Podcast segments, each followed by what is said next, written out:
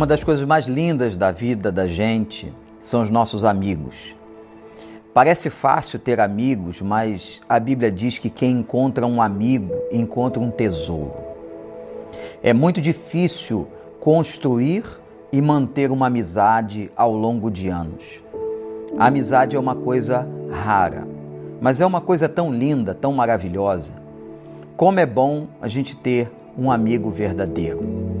E graças a Deus, porque nós temos alguns amigos ainda que poucos, com certeza, mas temos amigos em que podemos confiar, em quem podemos abrir o nosso coração. Agora pensa comigo. Já pensou Deus dizer a você, Jesus dizer a você que você pode ser amigo dele? A amizade pressupõe intimidade, pressupõe vidas próximas, que conhecem os segredos do coração uns dos outros. Ser amigo de alguém é ir fundo na vida do outro e poder ajudar, levar a carga, ter empatia, sentir verdadeiro amor sem qualquer interesse. Isso é a verdadeira amizade. E o Senhor Jesus, em um determinado momento da sua vida, disse aos seus discípulos que eles eram como amigos para eles, para ele. Eu já não chamo mais vocês de servos, mas de amigos. E no meio deste ensinamento, no capítulo 15 do Evangelho de João, tem aqui um verso que é a senha, o segredo para que nós nos tornemos amigo, amigos de Jesus. Eu quero ler para você João, capítulo 15, versículo 14. Vocês serão meus amigos se fizerem o que eu ordeno. Em outras versões, se fizerem o que eu vos mando. A amizade com Jesus está condicionada à obediência, a submetermos a nossa vida a Ele, a crermos no que Ele está nos dizendo.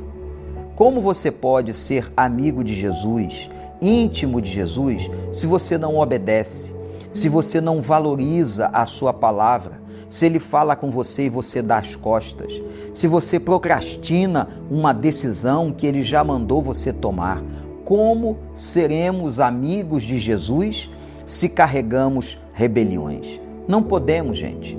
Queremos a amizade de Jesus. Eu quero ser amigo de Jesus. Eu sei que você também quer, mas nós precisamos obedecer. E ele ensinou aos seus discípulos naquele momento: vocês serão os meus amigos se vocês fizerem o que eu vos mando. E lembre-se, tudo que ele manda a gente fazer, tudo que Jesus ordena, é para o nosso próprio bem. Ele jamais ordena alguma coisa ruim. Ele jamais manda que você faça alguma coisa que não vai ser boa para a sua vida, de maneira alguma. Então, obedecer os seus mandamentos, obedecer a sua palavra, faz bem à nossa alma, faz bem à nossa vida, faz bem ao nosso futuro faz bem a tudo que queremos de bom para o nosso viver. Portanto, se Ele está mandando você fazer alguma coisa, obedeça. Se Ele está dizendo alguma coisa para você, apontando uma direção, obedeça. Se Ele está falando ao teu coração, abra os ouvidos e obedeça.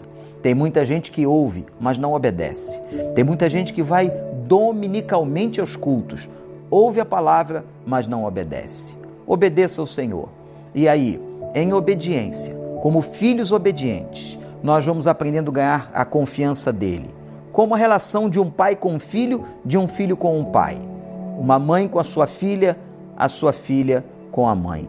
Você vai aprendendo a ganhar intimidade quando você obedece, quando você se submete. Seu pai vai confiando mais em você, sua mãe vai confiando mais em você. Que a gente possa também descobrir esse segredo. Deus quer ser o nosso amigo, Jesus quer ser o seu amigo. E quanto mais íntimo você for dele, obedecendo a sua palavra, agradecendo ao Senhor pelos seus desígnios, você certamente vai herdar esta maravilhosa bênção de tê-lo como grande amigo. Deus te abençoe.